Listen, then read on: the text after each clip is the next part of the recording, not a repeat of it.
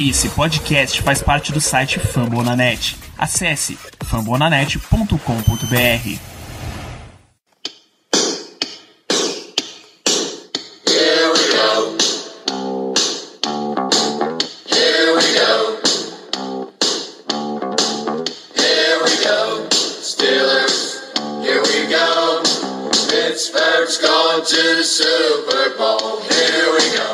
bem, pessoal, estamos começando mais uma edição do Black Yellow Brasil Podcast, o episódio 161 desse programa sobre o Pittsburgh Steelers para todo o Brasil, direto de fomonanet.com.br, Spotify, Deezer, iTunes ou até do meio dessa maratona de podcast que a gente está nessa semana. Eu sou Danilo Batista, seu host para mais um programa, seu host mais uma vez falando de Steelers e nessa semana a gente quer fazer previsões sobre a nossa temporada. Nessa semana a gente vai lidar com a bola de cristal de Pittsburgh e para isso está aqui a presença do nosso chefe Ricardo Rezende. Boa noite, Ricardo. Boa noite, Danilo. Boa noite, amigos ouvintes. Uma satisfação imensa estar de volta. Agora, para estar falando sobre a temporada regular de 2020, finalmente estamos muito próximos de ver ação por parte dos Steelers e de toda a NFL. É isso, vamos, vamos começar pelo calendário dos Steelers em 2020, Ricardo. A gente vai passar aqui, geralmente a gente faz em blocos de, de partidas, mas acho que a gente consegue passar rápido por todas elas individuais. Ainda nessa semana vocês vão ouvir a gente falando mais especificamente desse jogo. A semana 1, o Steelers estreia só no final da rodada. Monday Night Football, o primeiro horário de Monday Night Football, sempre na semana 1 tem dois, né? Em Nova York contra o Giants, é dia 14, a próxima segunda-feira, claro, nas 8h20 da noite. Esse é um jogo que, pra, se o Steelers tem pretensões, não pode deixar de, de ir forte nessa partida, né, Ricardo? Sem dúvidas, sem dúvidas, Danilo. O Steelers que tradicionalmente, pelo menos nos últimos anos, falar que é tradicionalmente seria talvez pesado, porque isso foi uma tendência mais recente. Não vem começando bem a temporada. A gente viu aquela derrota terrível para New England em 2019. A gente viu empate contra o Cleveland Browns. A gente viu vitória suada contra o Browns, que veio a ficar 0-16 na temporada. Então, os últimos inícios do Steelers não foram nada nada amigáveis. E isso sempre acaba fazendo aquela diferença no final do ano, que a gente precisa emendar aquela sequência de vitórias em novembro e dezembro, que é complicado. Então, de fato, a gente precisa ter um início melhor. Como todos os times vão, estão na mesma página, na verdade, os times não tiveram a não tiveram a melhor preparação com relação aos anteriores, está todo mundo muito nivelado. Ninguém tem jogo de pré-temporada, só training camp, não teve treinamento conjunto com outros times ou alguma coisa nesse sentido. Então tem que aproveitar um pouco desse momento, ainda mais enfrentando o New York Giants, que vem de head coach novo, muitas caras novas lá em, em Nova York, Steelers, Mike Tony, a volta do Big Ben, tem que aproveitar, tem que vencer. É um, é um must swing game, como dizem os americanos.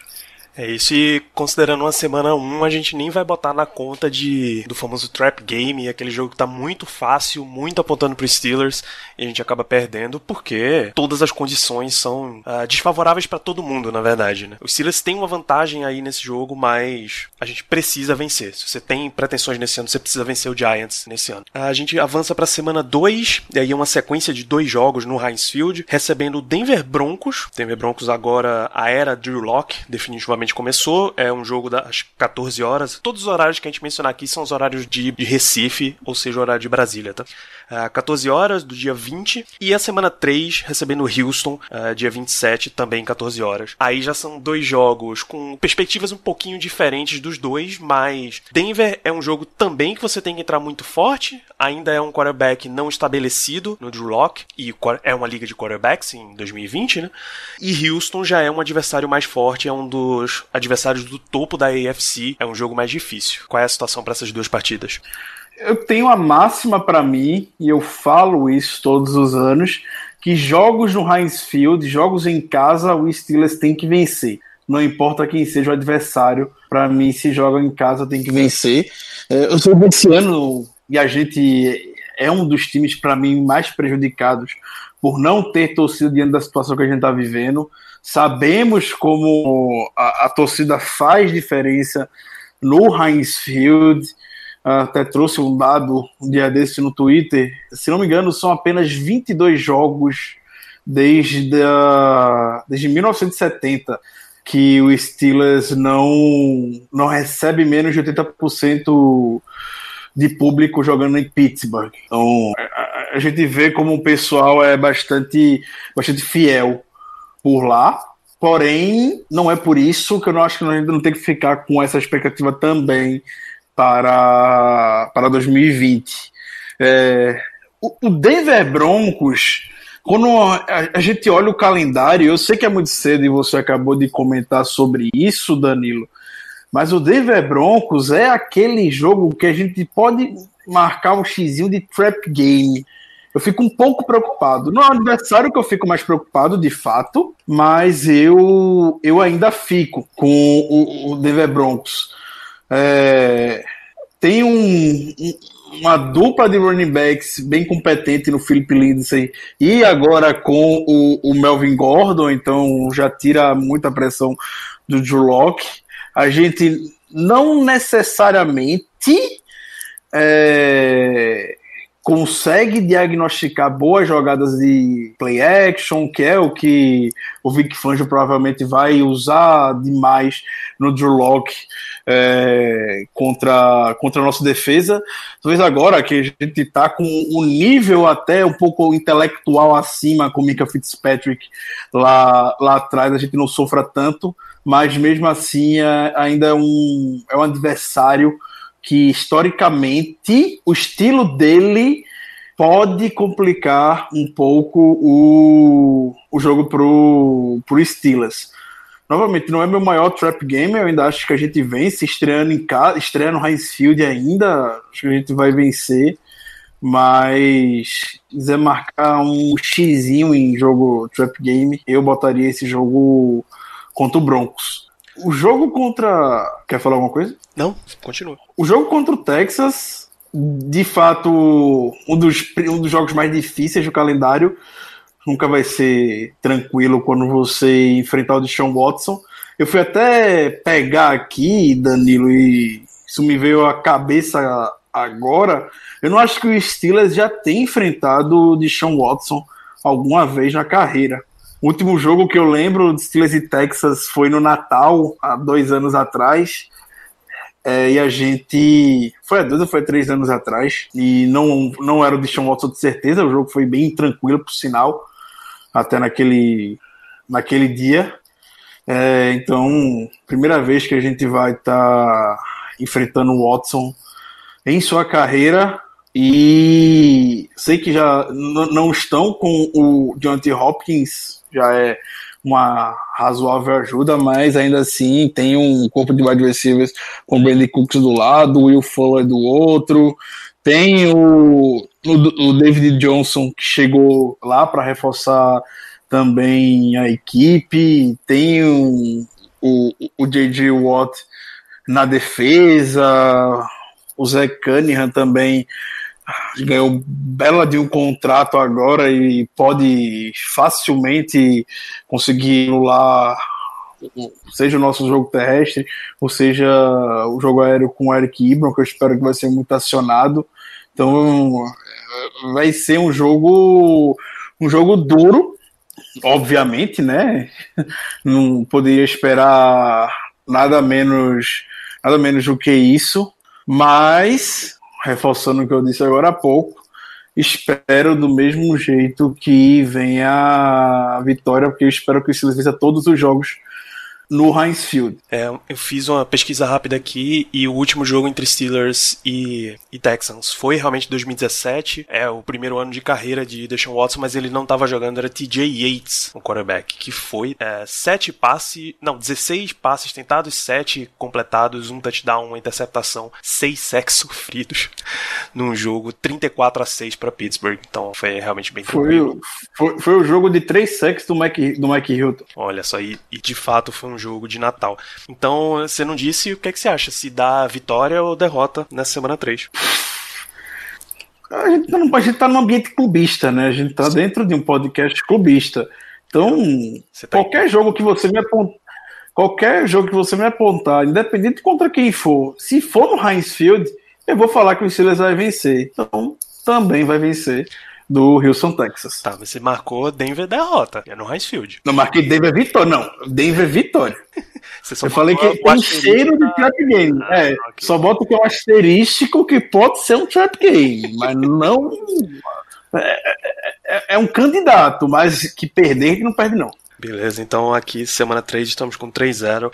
Pra gente abrir aqui a semana 4, que a gente vai até, até Nashville pra enfrentar o Tennessee. Presença de Germano Coutinho. Boa noite, Germano. O que é que você acha dessa partida? É dia 4 de outubro, 14 horas também. Boa noite, Danilo. Boa noite, Ricardo. Eu acabei de chegar devido a compromissos do trabalho, até peço desculpas, mas não sei de nada do que foi falado até agora por vocês, mas eu assino embaixo. A gente, a gente tá 3-0, esse é o resumo, Germano.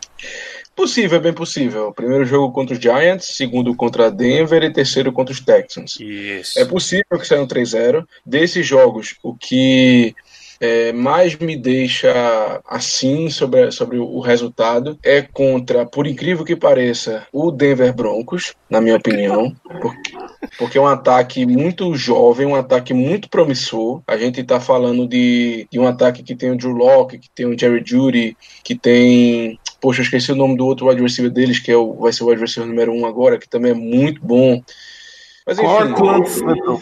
Exatamente, o Cortland Sutton. Esqueci, esqueci aqui, valeu, Ricardo. Então, assim, de- rapidamente, dentre esses três jogos, creio eu que o mais perigoso, apesar de que enfrentar o Deshaun Watson, que é um, um quarterback móvel, e quarterbacks móveis geralmente nos dão um certo problema, apesar disso, como também o jogo vai ser no Heinz Field, como o Ricardo acabou de, acabou de falar, que eu ouvi, consegui pegar esse pedacinho, creio eu que desses três primeiros jogos, o mais difícil será contra o Denver Broncos. Mas eu, eu concordo, eu diria que um 3-0 está dentro, sim, das, das possibilidades, até, até chutaria isso também. Bom, Semana 4 contra o Tennessee Titans, um time que na temporada passada foi muito longe, até surpreendeu, um time que através do seu jogo terrestre, ele conquistou a maioria das suas vitórias, um time que ressuscitou o, o queridíssimo Ryan Tannehill, que tinha saído lá de Miami. O Tannehill, convenhamos, não é um quarterback exatamente ruim, apenas também não é um quarterback de elite. É um cara que beirava aquela famosa linha do Andy Dalton, aquele cara que era um quarterback bom, mas que não era bom o suficiente para ser considerado um franchise quarterback. Enfim,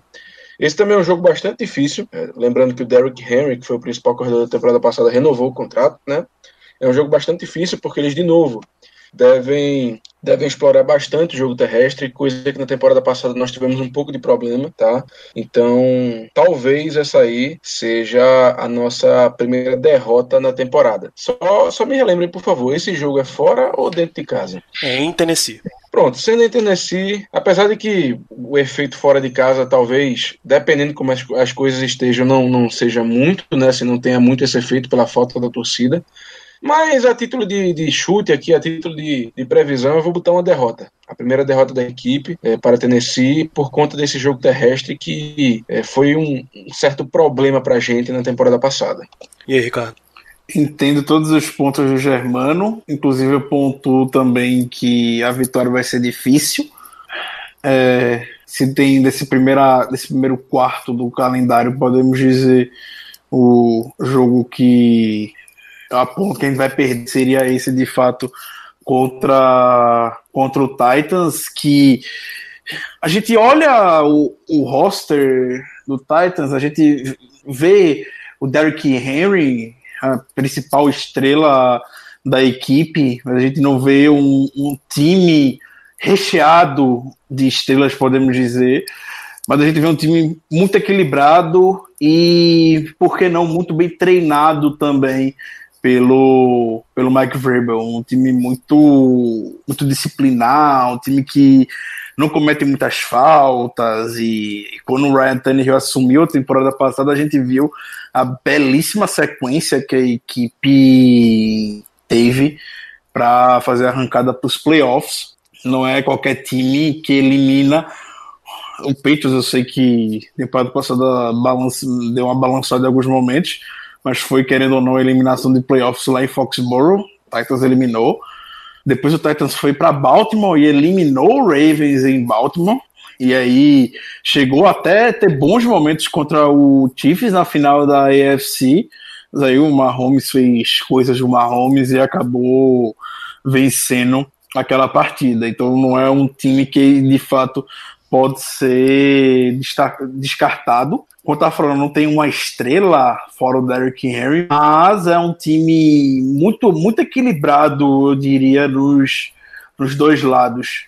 É um time que só perdeu um jogador, basicamente, por free agent. Foi um, um bom jogador, que foi o Jack Coughlin, que veio coincidentemente aqui para Cleveland, enfrentar a gente duas vezes na temporada.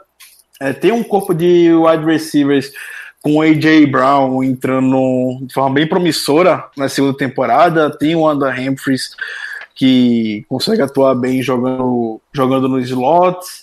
É, tem um, um tie-end que é um dos nomes assim, mais sleepers, podemos dizer, na posição que é no John Smith. É, então, é um ataque que o, o Tanner Hill consegue ser um, um, bom game manager se quiser, dependendo, obviamente, diretamente do jogo terrestre. A gente sabe que o Derrick Henry tem total capacidade de fazer isso. Quando a gente olha na defesa, a gente vê é, quase do mesmo jeito, ver o Jarrell Casey na, na linha defensiva. A gente teve o Jeffrey Simmons que chegou na temporada passada, entrou ao longo da temporada passada, e isso também foi um baita de um impulso na, na sequência de vitórias que o Titans teve. A gente vê o Rasha Evans, que o Steelers gostava muito antes do draft, e o Harold Landry e o Redevian Clown como dupla de outros high linebackers é algo que de fato preocupa. Lembrando que isso também já era para comentar, até no jogo contra o Denver também. É, a gente vai ter um right tackle novo, o Zach Banner. E o Zach Banner já vai ter que enfrentar o Von Miller na semana 2, vai ter que enfrentar o Red Devil Crown o Harold Landry agora na semana 4. Então, podem. São, é, é um matchup que, obviamente, desfavorece muita gente. E é um duelo assim que um grande jogador, seja o Clowney, seja o Von Miller, seja o Harold Landry, consegue fazer uma única jogada capaz de mudar a partida. Então, eu me preocupo com o jogo contra o Titans. Eu vou ficar com o Germano.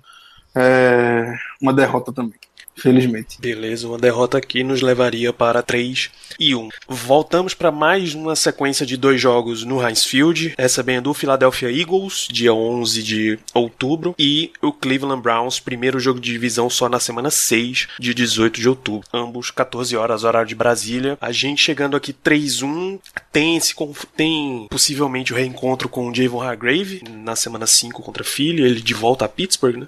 E tem o jogo contra Cleveland que depois do incidente do. depois do ataque do Miles Garrett ano passado, a tendência é que nos, nos próximos anos ou nas próximas partidas seja muito, muito intenso esse confronto. Qual é a previsão de vocês para essas duas partidas? Germano, começa com você. Danilo, esse jogo contra o Philadelphia Eagles, infelizmente, vai ser no começo da temporada, ou seja. O Carson Wentz provavelmente não vai ter se machucado ainda. então vai dificultar um pouco mais. Mano, ó a maldade. Eu tô sendo realista, infelizmente, né? Mas enfim, é, brincadeiras à parte, esse jogo também vai ser um jogo, na minha opinião, bem parelho. O Eagles é uma equipe que vem bastante arrumada nos últimos anos, é, teve um recorde 9-7 na temporada passada, teve um draft que, na minha opinião, foi bem interessante. Pegaram o Jalen Rager, que era um queridinho nosso, né, como os ouvintes sabem, na primeira rodada. É, então, vai ser um páreo duro. Mas, pensando nos dois elencos, creio eu que a gente não vai ter muito problema é, com os Eagles, porque simplesmente eu acredito que nós tem, que a gente tenha um, um time bem melhor. Tá? A gente sabe que a, a, defesa dos Eagles, principalmente ali na linha defensiva, ah, sabemos que o Hargrave foi para lá, eles têm uma rotação muito boa, mas eu confio na nossa linha ofensiva, acho que é um ponto forte da nossa equipe, e no final das contas, creio eu que a gente consiga sair sim com uma vitória desse confronto. E quanto ao jogo contra o Cleveland Browns, rapaz, eu só espero que a gente dê uma capacetada neles, mas uma capacetada no sentido de uma vitória muito boa em cima do Cleveland Browns. Um, assim, é um jogo de divisão. O time de Cleveland é sempre aquela coisa, né? A gente, a gente não, na verdade, todos falam que eles têm um ótimo elenco, que esse ano vai, que esse ano é o ano, mas nunca acontece. É como nosso amigo Zé Brasiliano sempre fala: os Browns são os Browns, eles sempre vão achar um jeito de perder. E aí, infelizmente, é isso que acontece. Eles têm realmente um elenco muito bom no papel, mas dentro de campo isso aí não tem é, se traduzido em, em, resultados positivos. Então, é, de novo, eu boto mais uma vitória pra gente e, pelas minhas contas, começaremos então 5 e 1 na temporada, o que não seria nada mal. Maravilha, 5 e 1 seria realmente um resultado excepcional, Ricardo. Você tá nesse, nessa mesma vibe? Eu tô. Eu não vou nem me alongar muito, sinceramente, no jogo contra, contra o Eagles é, entendo que a gente vai estar enfrentando um, um quarterback razoavelmente bom no Carson Wentz, mas tem também bons jogadores de skill position, inclusive jogadores que eu sou apaixonado, o fresco Miles Sanders, que não lembra o draft do ano passado, o Jalen Regal também um, um, dos meus principais crushes da classe desse ano. É, no ataque. Na defesa tem o Hargrave, que é meu xodó, sempre é meio Hargrave. É, é, é um time até interessante, mas que eu acho que vai ser vai ser um jogo mais, mais fácil do que a gente imagina, pelo simples fato de que a OL do Eagles não consegue se manter inteira, não consegue se manter saudável. A gente já vê o Lyndon Brooks fora da temporada, a gente vê um, uma, uma OL com pouquíssima experiência dentro da NFL e Steelers tem talvez o melhor pass rusher da NFL em termos de conjunto ali. É um time que já que lidera a liga, já liderou a liga em sacks nos últimos anos de forma constante. Então, que vai fazer do inferno a vida do, do Carson Wentz. Acho que vai ser uma vitória até mais simples do que, do que a gente imagina. E o jogo contra o, o Cleveland Browns, novamente, também jogo no Heinz Field. A gente comentou quando estava fazendo o preview da, dos demais times da FC Norte como um todo, sobre como o Cleveland Browns todo ano tem um time no papel muito bom, muito competente, muito talentoso, mas não consegue reproduzir. Esse ano, ainda, sem training camp, sem precision, sem ritmo para criar uma identidade de jogo, ainda podemos dizer, eu acredito que a gente vai conseguir uma, uma vitória também. Pelo menos o jogo em Pittsburgh uh, a gente vence. Então, Steelers nessa primeira parte da temporada tem muito jogo em casa. É o momento para poder fazer essa, essa gordurinha. Beleza, então 5-1 nas primeiras seis semanas. Antes da, da gente só fechar um, um, rápido balanço, a gente vai para a semana 7, que é um jogo em Baltimore, dia 25 de outubro, também 14 horas. E aí, Ricardo? Como dói o coração falar sobre isso. Como dói no coração. Mas a gente também comentou sobre Baltimore no nosso preview da AFC Norte. Eu comentei aquele dia que eu acho o Baltimore o melhor time da NFL, o time mais equilibrado, que mortal, liderado pelo Lamar Jackson. Algumas pessoas apontam é, os defeitos que o jogador tem. De fato, ninguém, ninguém é imune a nada. A gente viu em Titans, que a gente comentou agora, conseguindo dominar muito bem o Lamar Jackson, mas ainda me deixa bastante preocupado, independente disso. Tem o Mark Andrews, É, tem, tem jogadores de skill position muito rápidos que eventualmente a gente pode acabar sofrendo, como o Marquise Brown. É, tem um, um, uma verdadeira hidra no corpo de running backs que acabou de ganhar mais uma cabeça no J.K. Dobbins. Então eu fico, eu fico preocupado. E então ela defesa o, o nível, apesar de do Earl Thomas ter saído, um nível bastante alto ainda eu, eu diria. Então, eu fico, fico bem receoso nesse jogo. É, não consigo apontar outra coisa, mesmo sendo clubista ao máximo, que não seja derrota, pelo menos nesse primeiro confronto contra Baltimore. Ainda vai ter que amargar a terceira derrota consecutiva contra Baltimore. Olha só. Você também, Germano? Sim. É, contra, contra os Ravens, eu, sinceramente, vou botar uma vitória e uma derrota. Independente se vai ser agora ou se vai ser mais pra frente da temporada, para mim vai ser um em um. É, um Heinz Field a gente ganha, e, e, lá no MNT a gente, a gente acaba perdendo. Geralmente é assim, geralmente é assim. Temporada passada não Às foi. Vezes até ao contrário, né?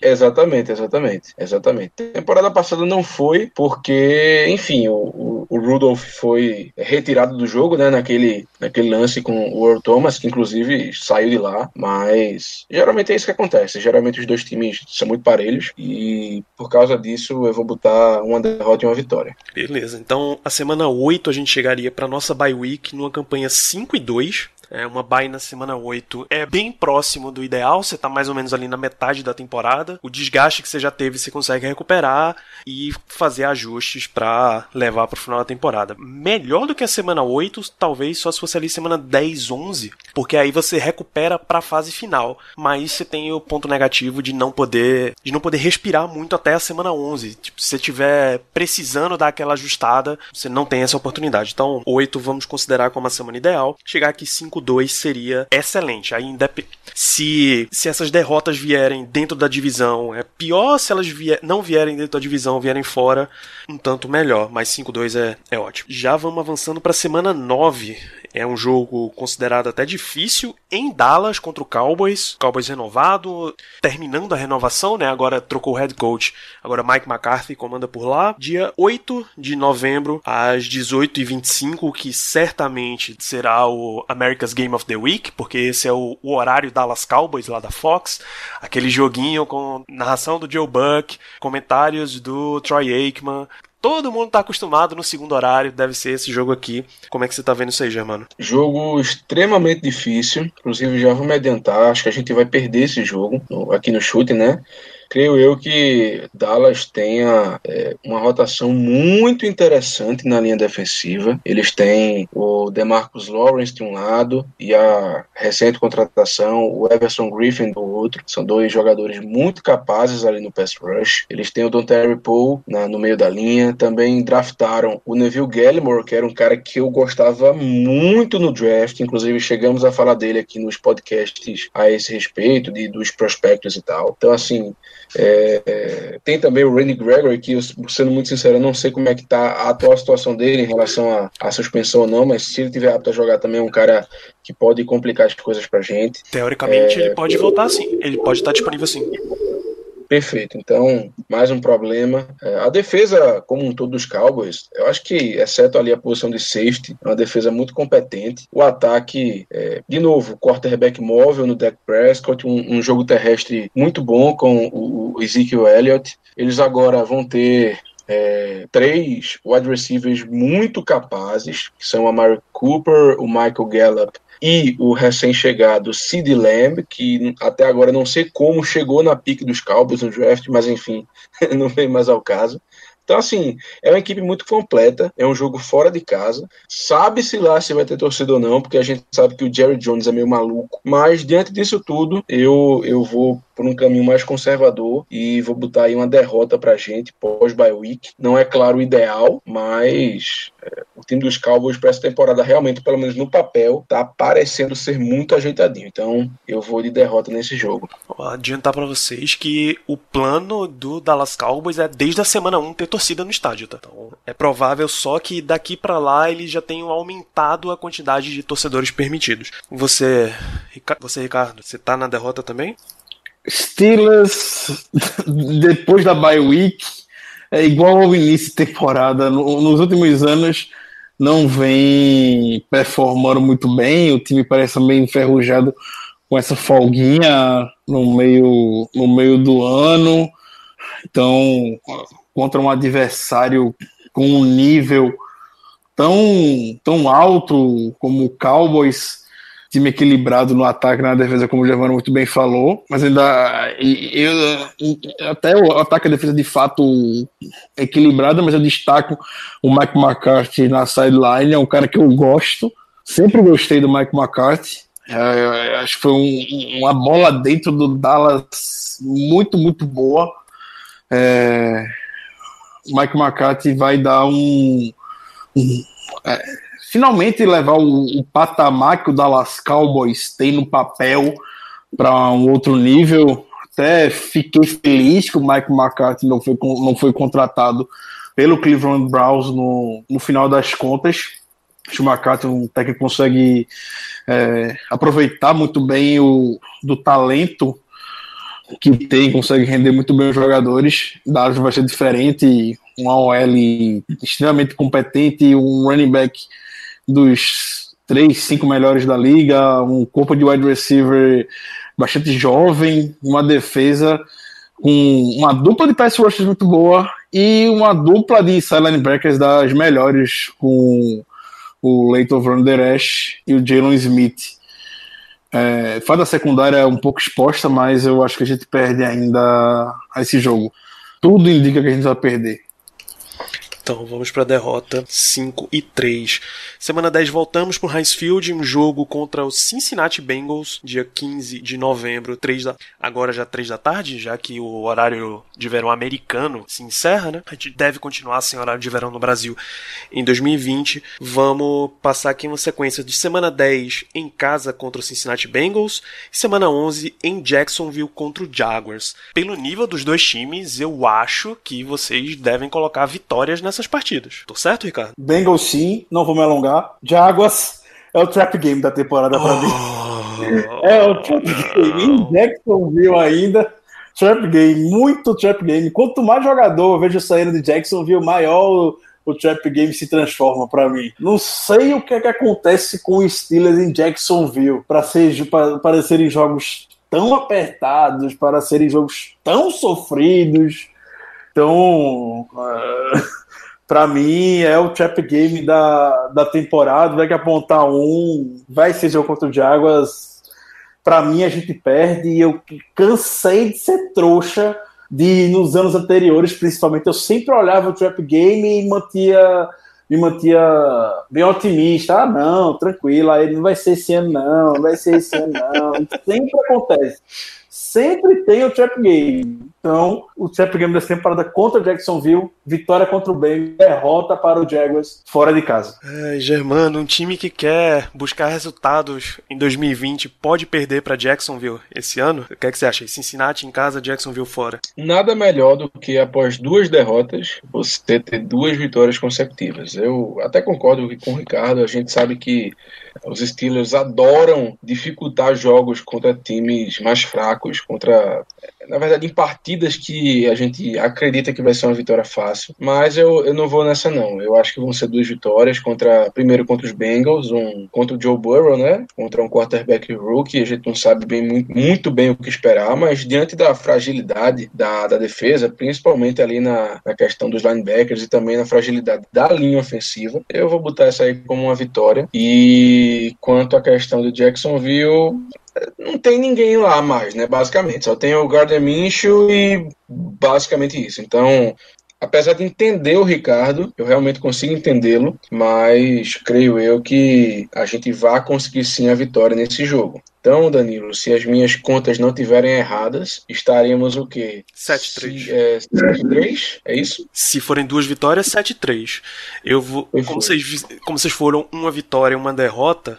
Porra, não, eu vou marcar derrota nisso aqui, porque isso é muito trap. Isso é muito Pittsburgh Steelers, cara. Então a gente vai pra 6-4 pelo padrão, pelo palpite oficial aqui do Black Yellow. A gente vai pra 6-4. É muita cara dos Steelers perder esse jogo. Porque é o time que, que vai ganhar de Houston, um dos melhores um dos melhores equipes da conferência nos últimos anos, e aí chega em Jacksonville e se iguala ao nível do adversário e perde o jogo. É muito a cara dos Steelers isso aqui. Completamente a cara dos Steelers. Vamos então avançando aqui. A semana 12 é um ponto-chave dessa temporada, porque é um jogo de prime time. A gente tem um prime time na semana 1 e depois só volta a ter na semana 12. Tá? É o jogo, é o Thursday Night Football, é jogo de Thanksgiving, então o país inteiro tá assistindo. Mais high stakes do que isso, só se for em playoff.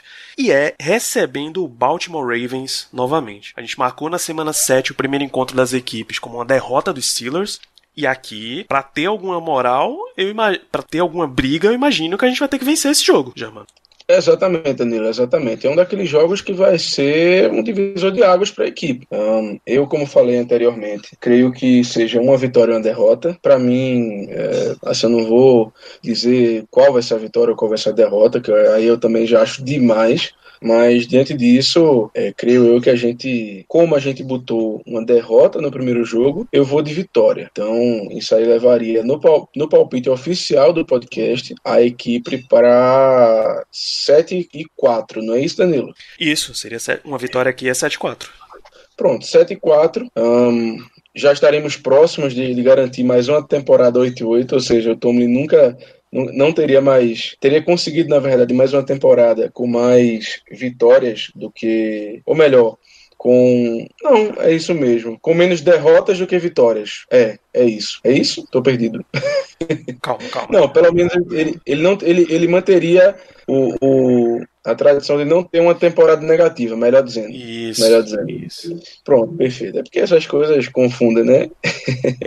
Mas assim, como, o que você falou é, correto, Danilo. É um jogo essencial, tá? A gente sabe, a gente já comentou mais cedo, nesse, até mesmo nesse programa, sobre o confronto contra os Ravens, mas é um jogo essencial. É um jogo que a gente precisa, ou melhor, uma, uma, uma série, as duas partidas que a gente precisa pelo menos ganhar uma. Até mesmo por questões de confronto direto. Porque creio eu que, na minha visão, na minha visão tenho certeza, mas creio eu que na sua visão, na visão também de Ricardo, que é o nosso adversário direto pela, pela liderança da, da divisão. Então, a gente, pelo menos, não perdendo as duas partidas, a gente conseguindo pelo menos uma vitória, isso aí vai nos deixar muito bem na fita para que a gente consiga essa liderança e consiga essa, essa vaga garantida para os playoffs. Então, como no primeiro jogo a gente botou derrota, nesse aí para mim eu boto uma vitória. E aí, Ricardo, esse jogo em Jacksonville, Thursday Night Football de Thanksgiving, como é que você tá vendo? Aqui é onde a gente devolve o jogo lá de Baltimore? Em Jacksonville. Em Baltimore. Eu, porque eu falei Jacksonville, eu não sei, mas é Baltimore Ravens.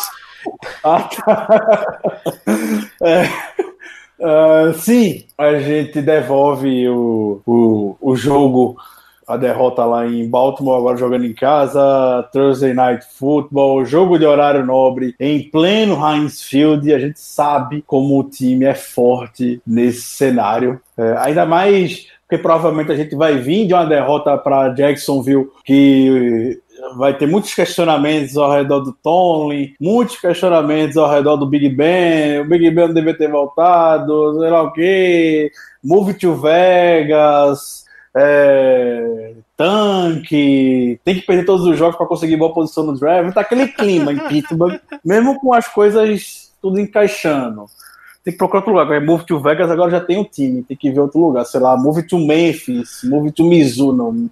Move, não sei, tem que procurar outra cidade que, que Vega já ganhou um titular. Mas é nessas horas que chega lá o senhor Mike Tomlin, o seu Brot Lisberger, tem uma vitória afirmativa na temporada, aí o Colin Coward vai ficar calado a semana toda, a, a Fox Sports vai ficar lá com Terry Bradshaw calado a semana toda e pronto, voltamos à normalidade. Já está mais do que escrito nas estrelas que vai acontecer exatamente desse jeito. Vou nem entrar em mérito de jogador por jogador, matchup desse partido. Vai acontecer porque é empírico, todo ano acontece com estrelas. Perfeito, você deu a explicação perfeita, Ricardo. Né? Vitória 7 a 4 Semana 13, um joguinho recebendo o Washington Football Team, 6 12 E eu acho que a gente não vai nem precisar elaborar. O Steelers não pode perder esse jogo. Não pode, porém, esse para mim seria o famoso trap game da temporada. Ah, meu Deus do céu, vocês estão de brincadeira, bicho. Desenvolva, Germano, porque esse jogo eu não consigo ver como trap game. Simples a gente adora perder pra time ruim, certo? Certo. Tá. É, o contexto de Trap Game, inclusive. O conceito. A gente não pode mais falar o nome antigo, tá? Então eu vou de o Washington Football Team para essa temporada. Ele, dentre os nossos adversários, ele me parece o pior no sentido geral entre elenco, entre situação do, do coaching staff. Afinal de contas, o Rivera talvez tenha que ficar afastado aí uma boa parte da temporada ou a temporada inteira, se não estou enganado.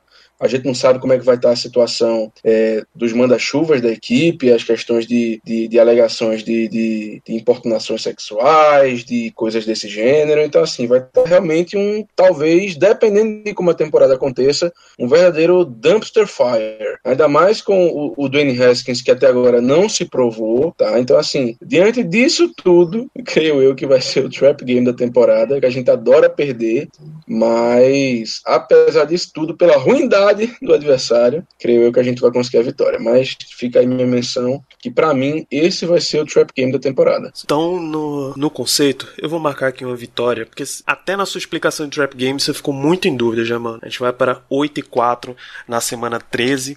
Mas eu, eu, eu quis dizer, Danilo, que assim, é nesse jogo que eu não me surpreenderia com a derrota. Ah, claro. Entendeu? Claro. Eu não me surpreenderia de modo nenhum com a derrota. Eu até acho que a gente vai conseguir a vitória, que a gente vai ganhar. Mas diante do nosso nosso histórico ruim contra, contra times nessa situação, eu não me surpreenderia com uma derrota, entendeu? Claro, claro.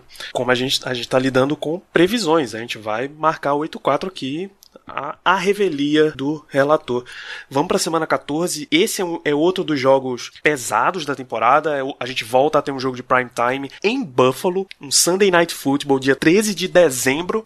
Dezembro já bateu o inverno, basicamente. Basicamente, tá? A estação do ano não necessariamente começou mas Buffalo já tá frio, isso é o que vale.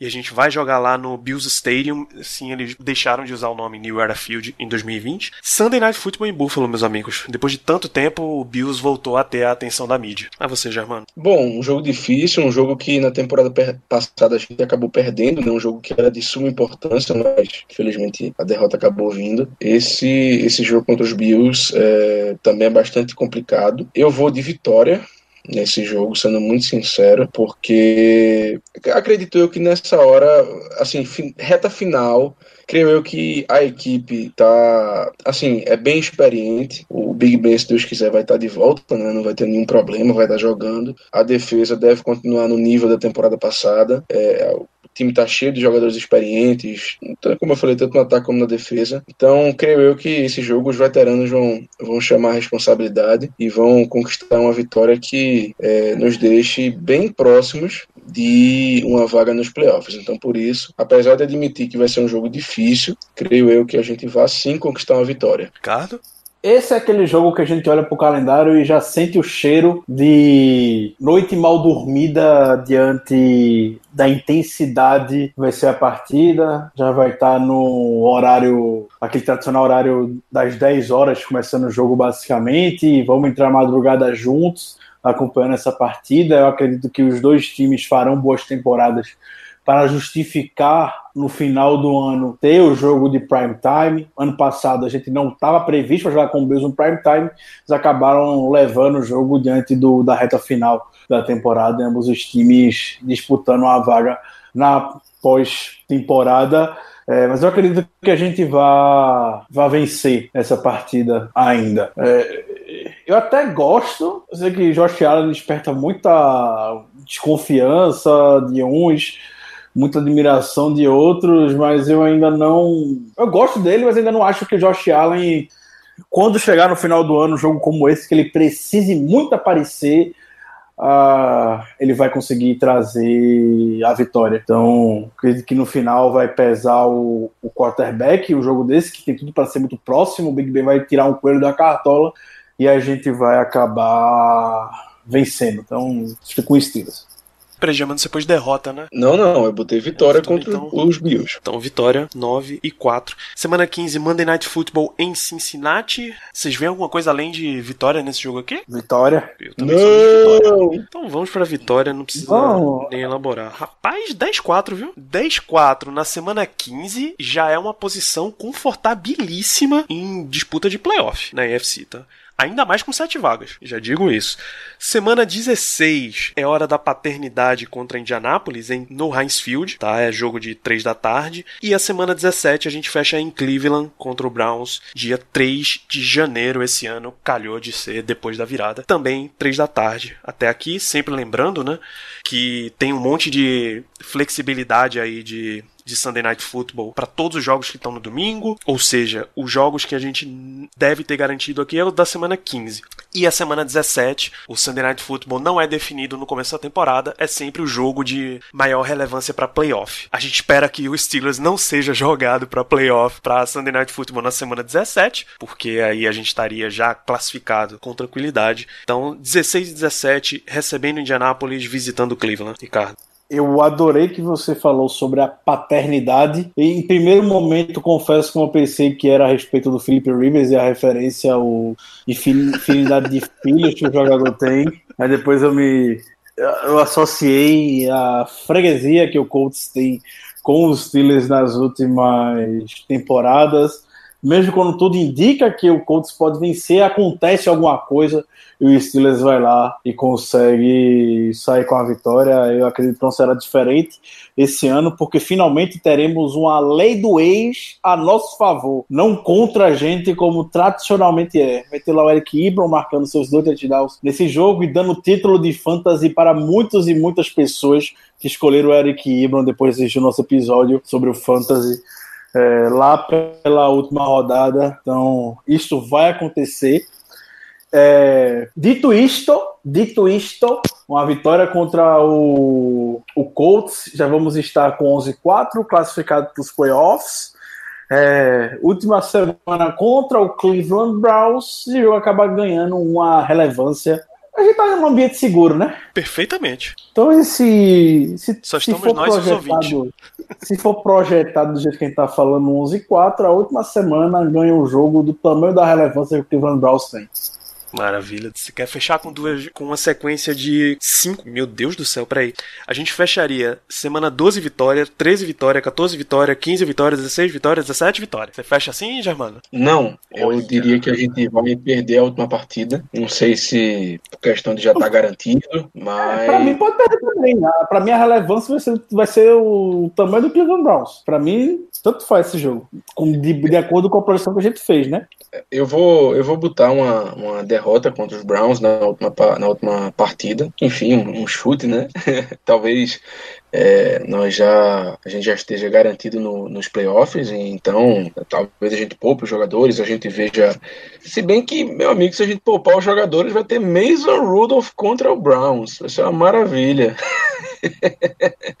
Mas enfim, fica aí essa derrota contra o Browns e contra o Colts, pelo amor de Deus, né? Se a gente não ganhar do Colts, bicho, é porque realmente estamos em 2020. É um ano assim fora do, do comum, porque a paternidade é forte ali. Então, eu fico aí com essa derrota. E você decide, Danilo, você decide aí. Não, por mim pode manter a derrota. Por mim pode manter a derrota. Assim, ao contrário de outros anos, a gente sempre viu muito debate na semana 17, porque tem de fato o Cid 1 e o Cid 2 já estão lá garantidos, já tem sua folguinha na primeira semana de, de playoff, tá tudo tranquilo, tá tudo bem. Aí é bota uns reservas, fora o Bill Belichick, que bota todo mundo pra jogar, mesmo quando o jogo que não tá valendo nada. É... Mas esse ano só é um time que vai garantir a, a bye week. É só o CD1, com 11, chegando na última semana com 11-4, não sei se a gente vai estar ali lutando para garantir o seed 1. Não sei como é que vai estar o Ravens, não sei como é que vai estar o Chiefs. Já podem ter garantido lá o Chiefs com seu 15-1, 14-2, o Ravens com outro 14-2. Então, o jogo da última semana, de fato, acaba ganhando uma relevância muito, no final das contas, pequena. Por mim, pode marcar uma derrota. Fora de Deixa casa eu- contra Cleveland. Deixa eu perguntar aqui pra vocês. É, a primeira semana de playoff vai ser a seed 1 de folga, e aí 2 contra 7, 3 contra 6 e 4 contra 5. Os três vencedores disso aí avançam e tem aquela reordenação. O pior enfrenta a seed 1, o melhor desses recebe o outro pior. Entre ser, por exemplo, se a disputa tiver entre seed 2 e 3, por exemplo, que ambos, ambos recebem em casa. Aliás, 2, 3 e 4, né? Os três vão ser mandantes na rodada de wild card. Vocês fazem questão dessa disputa? Vocês acham que o Steelers deve, porra, vamos botar mais titulares aqui porque a gente precisa ir buscar essa essa primeira jogo em casa? Entre 2, 3 e 4, tá? Tem uma Se temporada for- que a gente sabe o que vai acontecer em relação à torcida. Desculpa a interrupção, Ricardo. mas, mas em uma temporada que a gente não sabe o que vai acontecer em relação à torcida, inclusive a previsão, é, ou a maior probabilidade é de que não tenha torcida, acho que isso aí não vai importar de tanta coisa assim. Então, por mim, estando garantido nos playoffs, a última semana seria mais para descansar os titulares mesmo e se preparar para as partidas realmente importantes que virão. É, assim, eu tô partindo muito do princípio que o Ravens já possa chegar na última semana como possivelmente o campeão da AFC Norte. Então, não importa muito o que a gente vai fazer, que não vai conseguir ficar com a seed Verdade. 2, 3. Já tá garantido com a, lá em, com a 5, 6 ou 7 agora. É, não sei que esteja muito equilibrado, aí sim, é sempre bom, né? A gente é, garantir um, um seed um pouco mais alto, lembrando que quando a gente foi pro Super Bowl, últimos Super Bowl que a gente foi, a gente já estava com a seed 1 ou a seed 2, mais especificamente a seed 2, quando a gente, foi, quando a gente chegou lá em 2010, 2008. Então, ainda é interessante sim, é uma posição que me agrada. Tanto desse cenário, para mim o time deve sim jogar por essa vantagem. É isso, isso cai.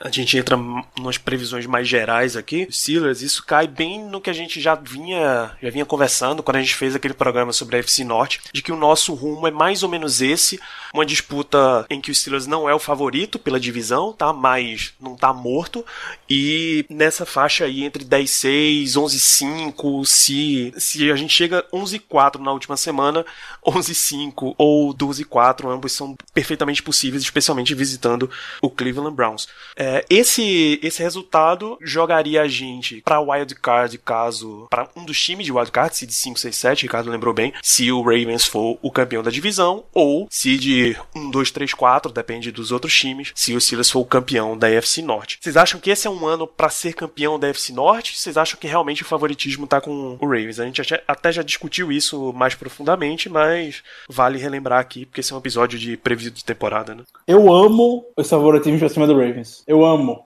Eu amo quando a gente começa low profile, ninguém lembra da gente, ninguém sabe do Steelers, coisas assim. Na hora todo mundo parece que fica surpreso porque o Steelers veio bem na temporada. Então, joga favoritismo pro Ravens, de fato é o time que vai estar com a, com a pressão, é o time que tem tudo para ter sucesso. Isso não é necessariamente é, a verdade é que eles vão conseguir reproduzir. Então joga a pressão para eles. A gente vai fazer o nosso papel chegando assim, como falou. Chegar nas últimas semanas com um 10-4, faltando duas semanas, um 11-5, faltando um, um, um 10-5, faltando uma semana. Deixa chegando assim que eu prefiro. Então joga seu favoritismo pro Ravens, é, que a gente tem que vai comendo muito pelas beiradas e quando vê que a gente chegou já vai ser muito tarde, talvez, para conseguir impedir algo. Olha, é difícil dizer que o favoritismo não está com eles, afinal de contas, é, tiveram uma temporada maravilhosa, enfim, quebrando recordes atrás de recordes terrestres, mas temos que lembrar que a nossa defesa foi talvez a melhor da NFL, tá? E eu só falo talvez para não parecer ser muito arrogante ou prepotente, porque ela realmente foi muito boa, foi muito boa mesmo. E a gente simplesmente está tendo o Big Ben de volta, ok, que a gente exatamente não sabe se ele vai voltar no nível de antes, foi uma cirurgia complicada, Mas é o que tudo indica, não vai ter nenhum problema para essa temporada. Então, diante disso, de novo, é difícil negar o favoritismo dos Ravens, mas sendo muito honesto e com certeza um pouco ou muito clubista, eu diria que as nossas chances são extremamente boas da gente ficar à frente deles na, na disputa da divisão. É aquela coisa, é, foram muito bem temporada passada, num estilo de jogo muito baseado no jogo terrestre. Eles até talvez tenham melhorado nesse aspecto. É, draftaram o J.K. Dobbins, né, que a gente queria aqui. Tudo bem que perderam o Marshall Yanda, que se aposentou, mas enfim. É, mas é aquela coisa, eu lembro muito daquele, daquele, daquele Wildcat de Miami que pegou a liga assim de um modo, de uma surpresa absurda, que ninguém sabia comparar, não sei o quê, e logo depois as equipes já começaram a, a, entender como é que funcionava, a se preparar para aquilo e não foi tão efetivo assim depois de um tempo. Então, creio eu que isso possa acontecer sim com os Ravens. Então, Dito isso tudo, eu vou ousar ao dizer que esse favoritismo que eles vão ter não é, não é tão favoritismo assim, não. Vai ser uma disputa bem parelha, mas eu sou mais agente, por tudo que eu falei, pela defesa e principalmente pela volta do Big Ben, porque simplesmente o ataque não tem como ficar pior do que ficou temporada passada. Simplesmente não tem. Beleza. O que, o que mais vocês visualizam de, de previsões para os Steelers dentro da. até dentro da conferência e tal? Se vem outros times muito acima. Se a gente coloca o Ravens com leve favoritismo em cima do, do Steelers, é claro que o Kansas City Chiefs também tá com um leve favorito. É o atual campeão, não teve basicamente perdas relevantes. Talvez a, a perda mais relevante deles seja Dustin Colquitt, que veio para veio jogar com os Steelers, mas ele foi cortado do Chiefs. E o Duvernay Tardif, mas que é um guard, e guard, já, já diz o JP do 10 Jardas, a gente repete esse mantra aqui diversas vezes. Guard você tem que achar até na fila do Walmart. É, além, desses, o, além desses dois, a gente já viu Houston Texans, a gente comentou que é uma equipe realmente forte, interessante para a temporada, apesar de Bill O'Brien. É, só que o Bill O'Brien que a gente critica bastante é o, o general manager, não o head coach. E cara. São essas são a, as três forças, até porque esses são os três quarterbacks que estão na fila de sucessão aí pela AFC, é o Lamar Jackson pelo Ravens, o, ah, o Pat Mahomes pelo Chiefs e o Deshaun Watson pelo Texans. Tem mais forças interessantes na, na conferência, além dessas três e dos Steelers, claro. Ah, Buffalo, a gente falou de Buffalo também. É, eu ia citar justamente o, o Bills. Eu gosto desse time do Bills, como a gente já comentou, acho que vai ser um, um jogaço entre as equipes, candidato para ser o jogo da temporada, talvez. Um jogo em dezembro entre Steelers e Bills, um time muito equilibrado e, mesmo jeito que eu destaquei o Titans, eu destaco o Bills, ser um time bem disciplinar, um time muito, muito bem treinado. É, a gente só vê as loucuras lá do, do Josh Allen, que isso aí não tem o que fazer. Se o cara é louco no college, ele vai ser louco na NFL também. Muito difícil você tirar esse gene da maluquice do jogador. Então, é, eu acho que pode ser uma, uma das forças da UFC. Mas eu vi até esse, esse debate rolando pela timeline do Twitter. Mas eu acho que o Steelers é sim a terceira força da, da conferência, porque tem, eu cravo aqui, a melhor defesa da NFL. Uh, rapaz, isso seria excelente. Você tá nessa. Ligou esse Eu já tô seco aqui. Você não, você não sabe como eu tô seco aqui para ir pra essas bold predictions logo. Germano? Assina embaixo, assina embaixo. Creio eu que o top 3 não vai fugir disso. Kansas City, Baltimore e Pittsburgh. Eu não, não vejo outra equipe. Assim, tem equipes interessantes. O Titans chegou longe nos playoffs da temporada passada. O Colts aí, com esse ataque renovado, talvez também dê problema. O próprio, o próprio Buffalo Bills, feito o Ricardo acabou de dizer, você também, Danilo. Mas eu acho que não vai fugir muito disso, não. O top 3 da, da conferência deve ser justamente os Chiefs, o Ravens e os Steelers. Muito bem. Vamos então para Bold Predictions. Ricardo já, come, já inaugurou a sessão aí com, inclusive soltaram fogos aqui na vizinhança, com o Steelers melhor defesa da NFL. Eu vou deixar Germano mandar um aqui e depois a gente pode até voltar para você, Ricardo. Vai lá, Germano. Uma Bold Prediction para esse ano. Rapaz, Bold Prediction desse ano. Deixa eu ver. Olha, eu não, eu não vou ser, eu não vou ir muito de bold não, mas eu consigo ver, é, eu, eu consigo nos ver liderando novamente a NFL em, em turnovers. Não é muito bold não, mas você repetir isso com certeza não é fácil. Então vai ser minha bold prediction para começar, para começar a brincadeira. Maravilha, vai lá, Ricardo, manda mais uma. Bold prediction é meu sobrenome. Você não sabe como eu já tô há nove meses em estar aqui me empolgando. Ela tá falando sobre bold prediction. É, então, posso soltar duas que, querendo ou não, estão relacionadas. Três, na verdade. Eu quero falar com, com muito carinho, porque as três estão relacionadas querendo ou não. É, eu acho que o TJ Watt ele vai quebrar o recorde de sacks do Steelers em uma única temporada.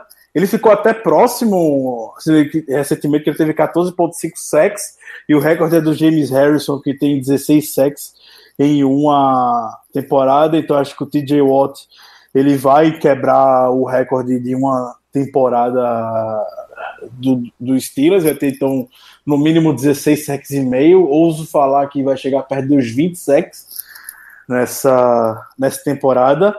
É, depois de muito. Não sei é muitos anos, mas eu não lembro recentemente. Eu sei que o recorde. É, o Steelers quebrou o recorde de sacks, o seu próprio recorde alguns anos atrás, que foi 56 em 2018. Esse ano a gente vai passar de 60 sacks na temporada.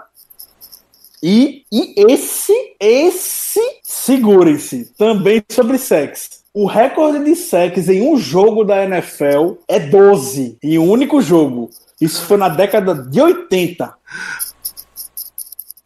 O Steelers vai ter um jogo, não vou falar 12 porque seria demais, vai ter um jogo com mais, mais de 10 sacks essa temporada. Rapaz, alguém chega perto do recorde individual de uma partida só, que é do Derek Thomas com 7? Esse não, esse aí eu acho que já seria demais. Ó, relacionado com sex, o Bruno Vischi mandou nosso ouvinte mandou uma bold prediction dele que TJ Watt vai ter 18 sacks na temporada. Irmão, um cara com 18 sacks na temporada é o Defensive Player of the Year, tá? Isso não tem nem muita discussão. Além disso. O ele... James Harrison foi Defensive Player of the Year com 16 olha aí, tá vendo você? É, no ano passado, acho que o que teve mais sacks foi o, o rapaz de Tampa. Não foi o cara de Tampa Bay? Que apareceu agora, Shaquille Barrett. É, acho que ele teve 14 no ano passado. Aí ele não foi o Defensive Player of the Year. O título foi pro Stephen Gilmore, de New England. É, ele também manda. Ben vai ter 5 mil jardas lançadas no mínimo. E isso já completa com o do Fernando Moura, que Ben Roethlisberger é o Comeback Player of the Year. Esse, inclusive, acho que é a maior, maior probabilidade de título individual principal da nossa equipe. É o Comeback Player of the Year. Não que os outros sejam extremamente difíceis, mas, pô, esse tá bem cotado até. Eu embarco nessa, inclusive. Assina embaixo. E eu confirmo. Maravilha. É, Luiz Tavares mandou também uma bold pra gente. Deontay Johnson, melhor wide receiver do time. Essa nem precisa ser muito bold, eu acho. É, um, é uma competição que tá aberta entre o melhor. Entre o entre Deontay Johnson e Juju para ver quem assume o manto de wide receiver 1 que tá aberto aí na equipe. Sim, eu vou mais além Opa. Com, com os dois.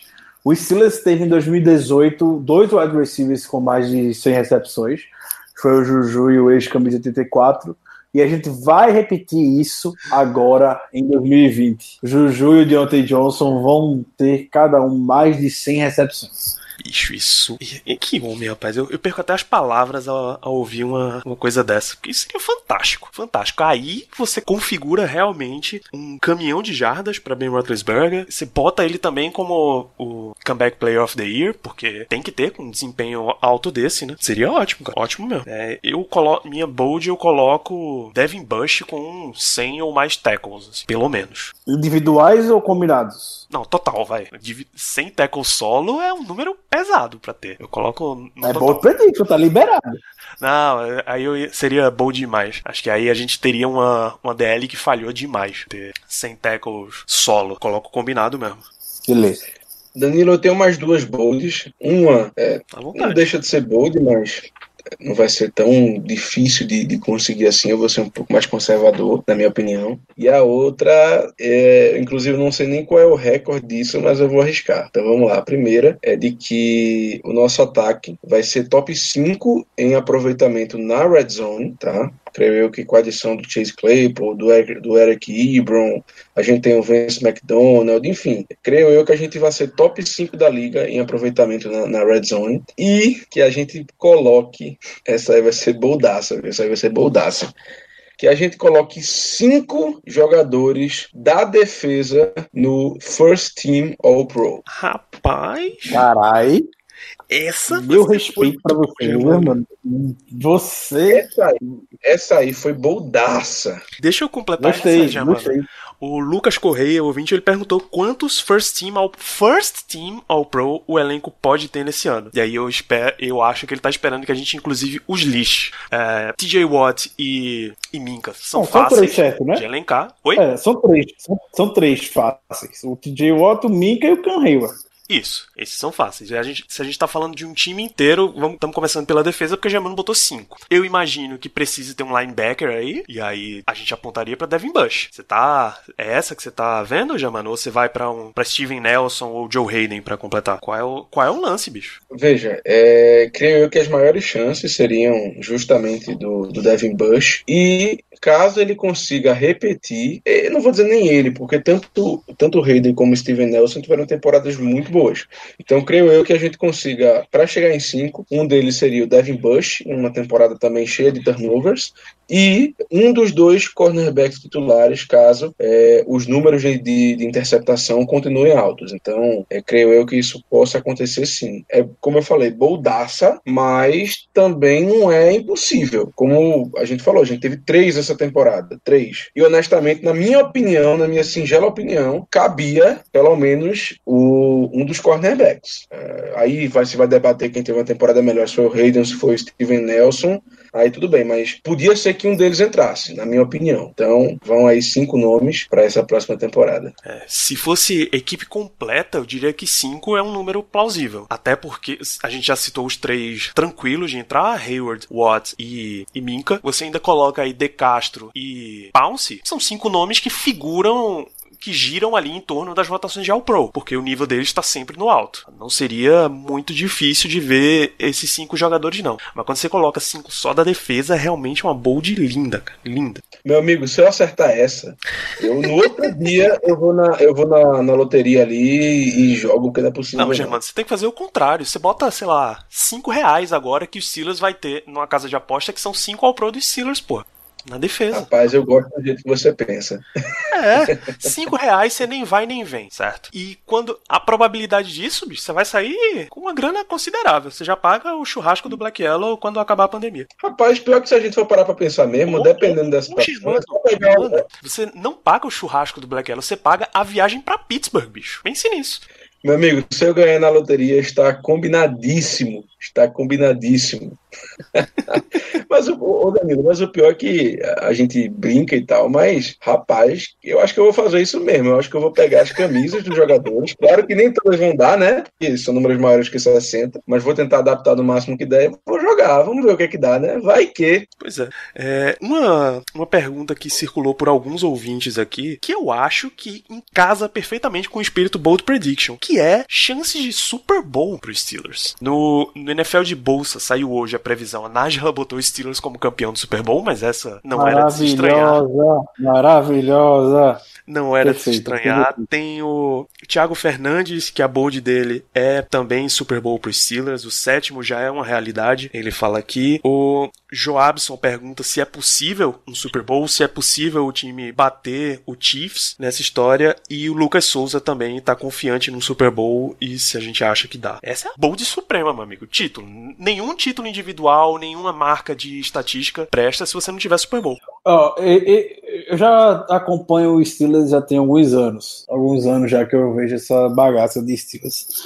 Tem uma coisa que todo mundo fala todos os anos, desde que eu comecei a acompanhar, é a- é a máxima em Pittsburgh. Super Bowl ou bust. Então, eu prefiro embarcar do lado do Super Bowl.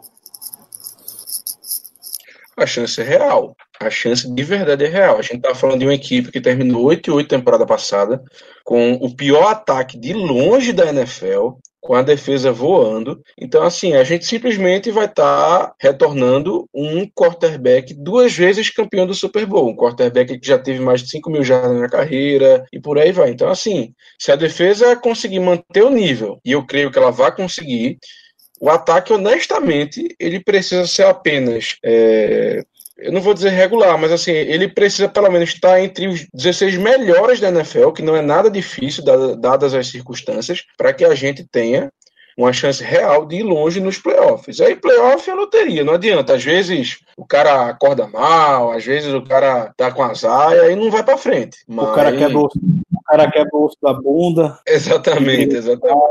Pode acontecer de um tudo. Playoff. O cara é preso. O cara, o cara ganha o jogo somente com, com field goal, né? Feito acontecer daquela é, vez contra o é.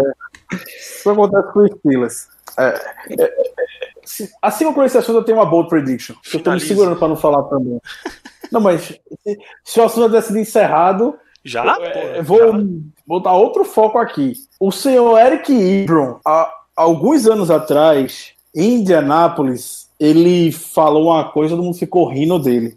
Ele disse que o objetivo dele na temporada era quebrar o recorde de touchdowns, ou igualar para os recordes de touchdowns por um tight que é do Robbie Gronkowski, marcar 17 em uma temporada. O Eric Ibron vai quebrar o recorde nessa temporada pelo sucesso na Red Zone que o, que o Germano acabou de falar. Vai ser Eric Ibron, como diria Paulo Antônio, 0800 Eric Ibron dentro da Red Zone.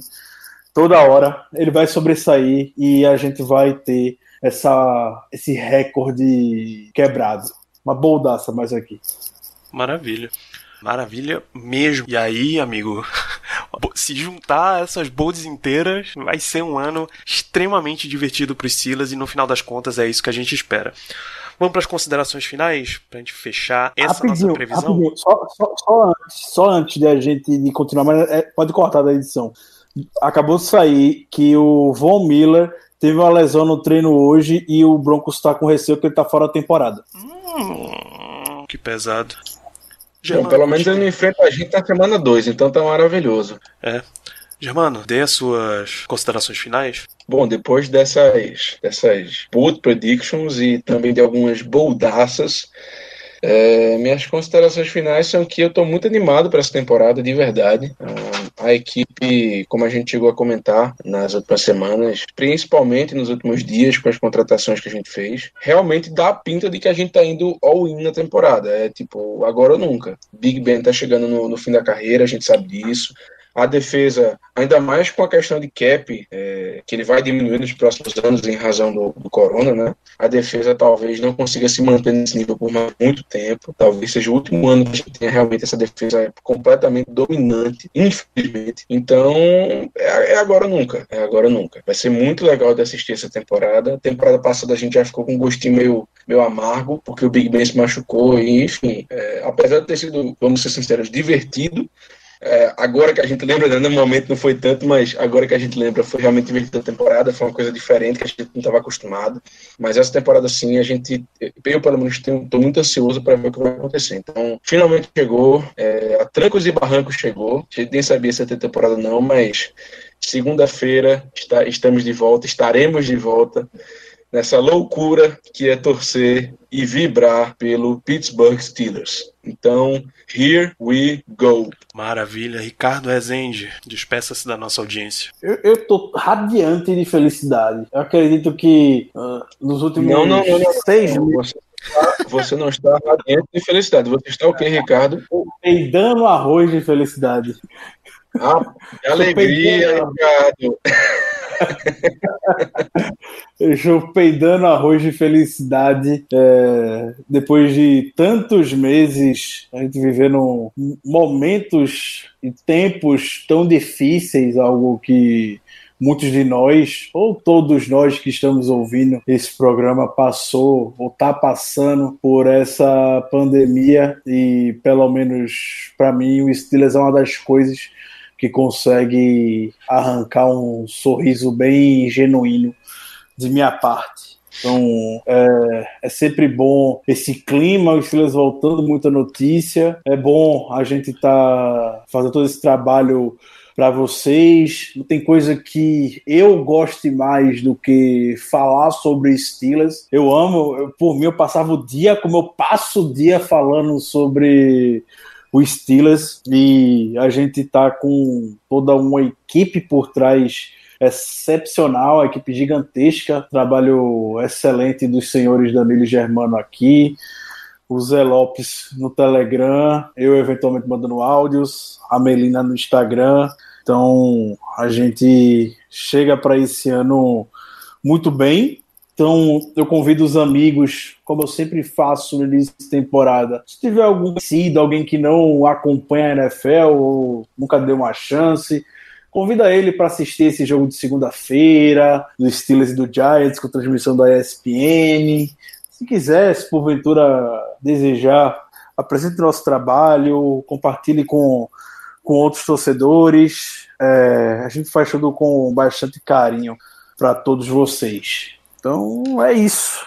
Voltamos a qualquer momento, que agora não sei se a gente pode falar se volta na segunda-feira, mesmo na próxima semana. Voltamos a qualquer momento, que agora o ritmo desse podcast nessa temporada vai ser insano. Se prepare. Rapaz, vai, vai ser insano mesmo. É, ainda nessa semana tem mais um programa para sair, tá, ouvinte? Já deixar os recados finais aqui uh, um pré-jogo para Steelers. Lembrando que já saiu um. É verdade, é verdade. Esse foi meio de surpresa. A gente comentou os, os, últimos, os últimos acontecimentos, o elenco final, as últimas contratações, cortes. Teve tanta coisa nesse fim de semana que a gente precisou meter um podcast de emergência aí no meio. Então o episódio 160 já tá no ar, já tá disponível para vocês.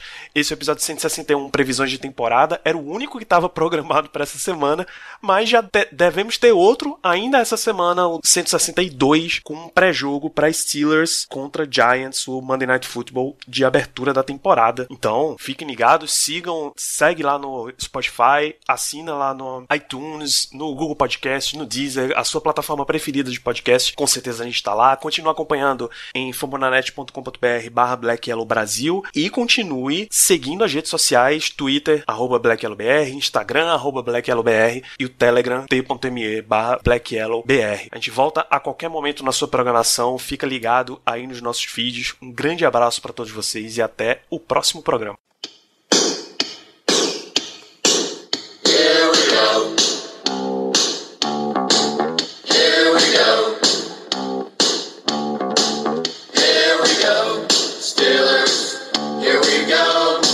Pittsburgh's going to the Super Bowl. Here we go.